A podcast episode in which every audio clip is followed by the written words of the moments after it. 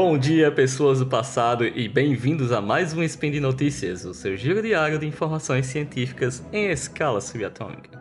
O meu nome é Julian, diretamente da Terra dos Cangurus, e hoje é dia 9 Electra, do calendário Decatian, e dia 2 de maio do calendário Gregoriano, esse do nosso dia a dia mesmo temos mais um Engenharia Vida e tudo mais. E hoje iniciaremos uma nova série onde vamos enveredar pelo mundo da geração de energia e um mundo mais limpo e tentar trazer algumas notícias que se destacam um pouco mais nessa área e que vá além do normal clickbait desse tema nas mídias atuais. E no programa de hoje teremos nova pesquisa poderia literalmente extrair mais energia das células solares.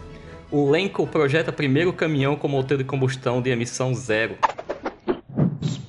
Notícias.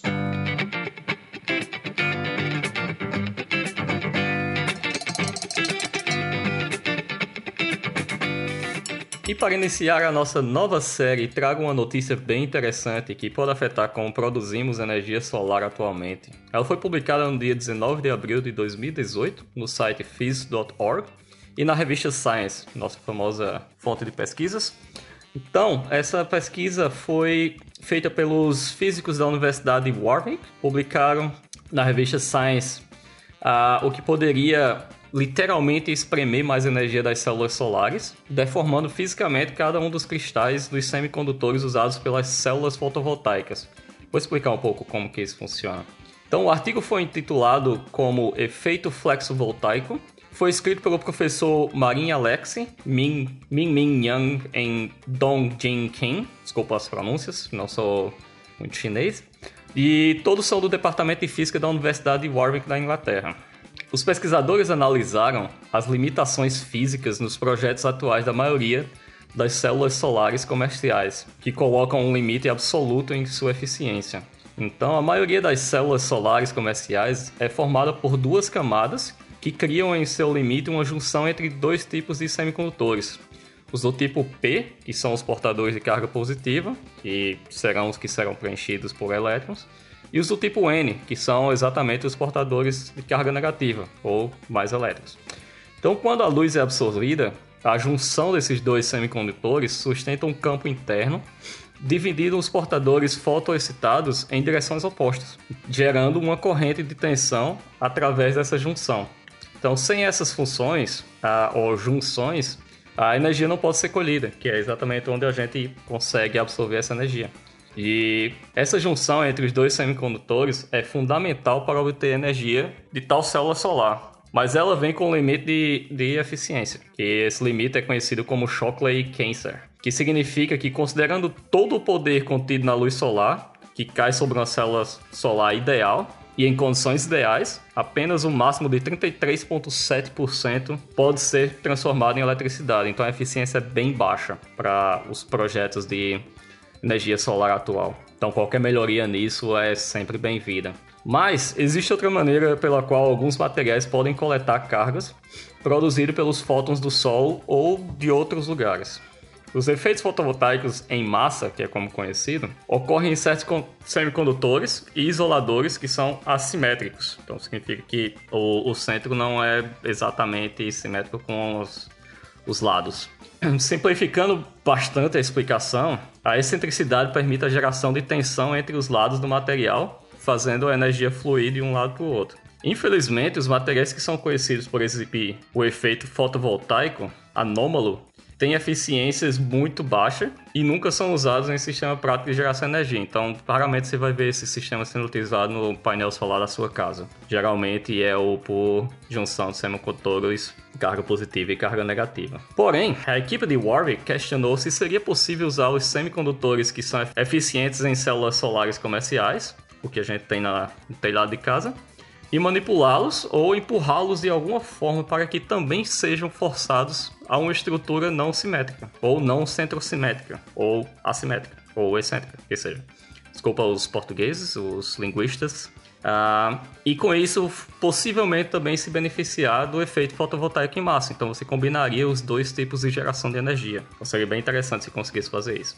Então, para esse trabalho, eles decidiram tentar literalmente empurrar tais semicondutores em forma usando pontas condutores de dispositivo de microscopia de forma atômica para um nanodentador, que eles então usaram para espremer e deformar cristais individuais de titânio, de estrônio, dióxido de titânio e silício. Então, a explicação é um pouco complicada, mas imagina só que eles pegaram meio que um alfinete e tentaram deformar os cristais desses materiais. Ou um nano alfinete e tentaram deformar os nanos cristais desses materiais, tentando deixar eles assimétricos. Foi mais ou menos isso que eles fizeram. Então eles descobriram que todos os três poderiam ser deformados dessa forma, para dar-lhes também uma estrutura não centrosimétrica.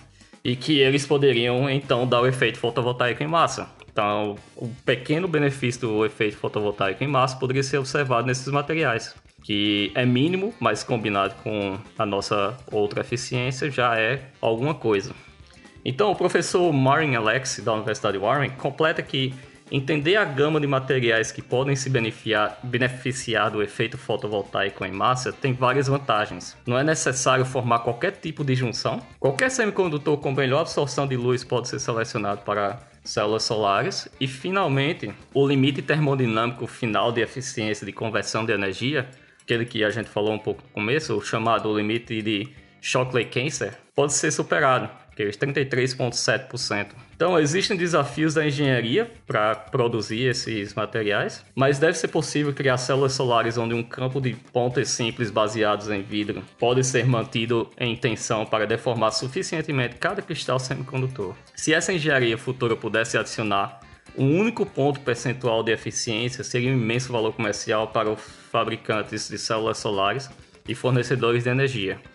Então, pessoal, é, o que acontece aqui é que as nossas células solares atuais elas são é, bastante ineficientes, como a gente acabou de falar. Ela tem um limite máximo de 33,7% de eficiência. Então, com as técnicas que a gente utiliza hoje, a gente não teria como superar esses 33% de eficiência. E mesmo assim, a gente consegue produzir boa quantidade de energia solar hoje.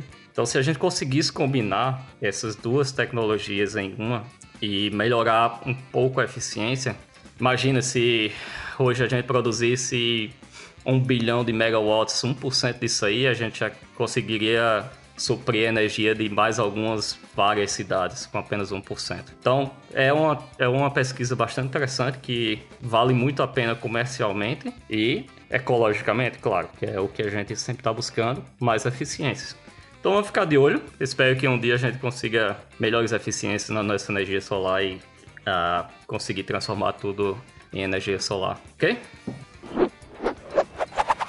Na nossa segunda notícia foi publicada no dia 18 de abril de 2018 no site enginetechnologyinternational.com. É uma notícia pouco comercial, mas que é pesquisa de desenvolvimento também, e que também é bastante interessante com relação à eficiência energética e às mudanças que, que o mundo está passando hoje com relação a como se tornar mais limpo e como se tornar mais eficiente energeticamente. Então, a pioneira em combustível de hidrogênio, a Olenco, provavelmente você nunca ouviu falar, mas ela é bem famosa na questão de caminhões e a combustível de hidrogênio, desenvolveu um caminhão com um motor de combustão totalmente alimentado com combustível de hidrogênio sem carbono.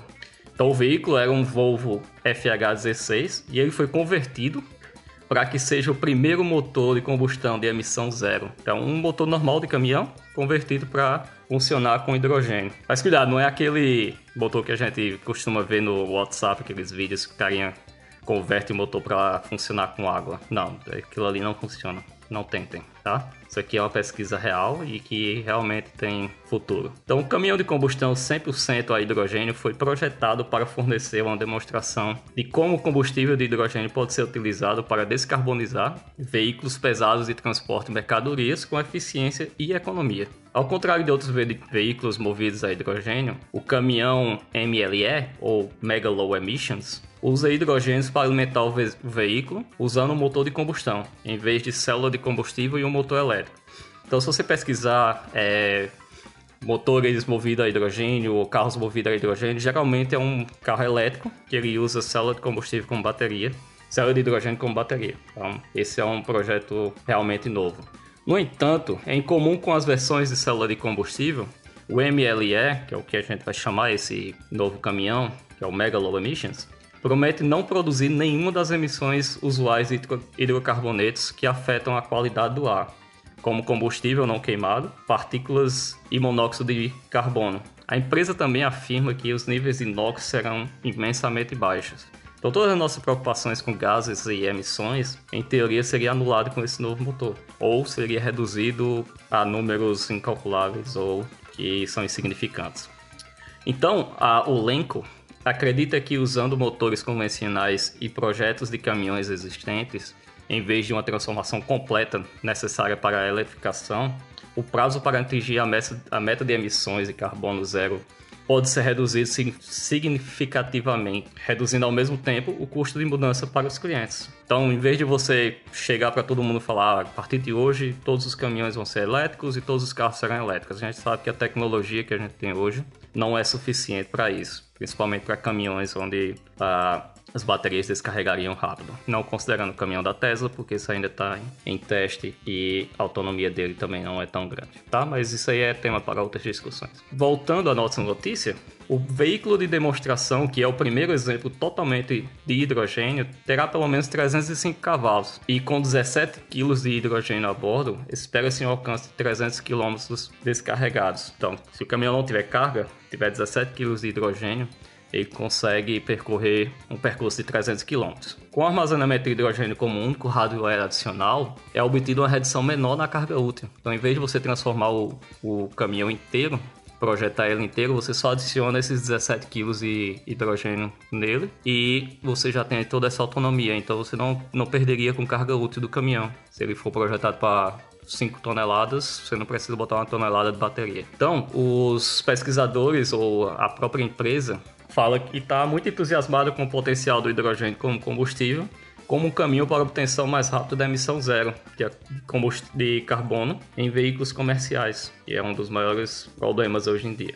Tá? E com, com o demonstrado MLE, que foi cofinanciado pela Agência de Inovação do Reino Unido, a Innovate UK, a, a empresa está mostrando que o combustível 100% de hidrogênio em motores de combustão é uma opção prática e econômica ele fica bem ao lado das conversões de combustível duplo de hidrogênio que a empresa já implementou comercialmente anteriormente. Então, são tecnologias que já são bem conhecidas por essa empresa. Então, pessoal, é, essas notícias que eu trouxe hoje para dar início a uma nova série para o nosso Engenharia, Vida e tudo mais, espero que vocês gostem. São notícias que se destacam um pouco mais, além do que a gente vê na mídia hoje em dia, onde todo mundo está começando a fazer mídia e marketing sobre vamos transformar tudo em carros elétricos e, e a gente precisa que isso aconteça. Então, a gente sabe que a tecnologia atual não é suficiente, todo mundo está correndo atrás. E isso é, são tecnologias que podem ser implementadas e que vão ser implementadas um dia e mostra o quanto a indústria está pesquisando a respeito, as universidades e todos os pesquisadores estão focados em como melhorar a nossa eficiência energética e como reduzir nossas emissões. Então vou tentar trazer um pouco mais de, desse tipo de notícia para gente. E por hoje é só.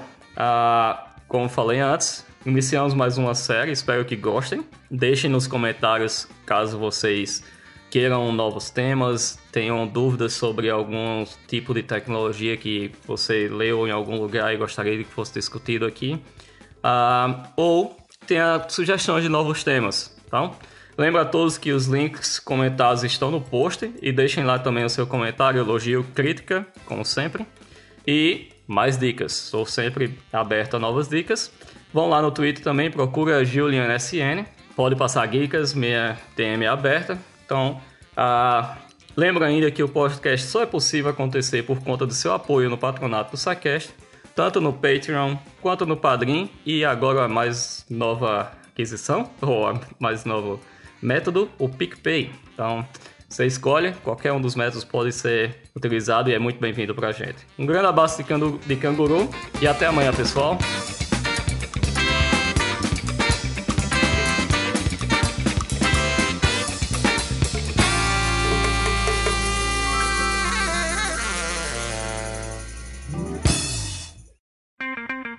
Edição por Felipe Reis.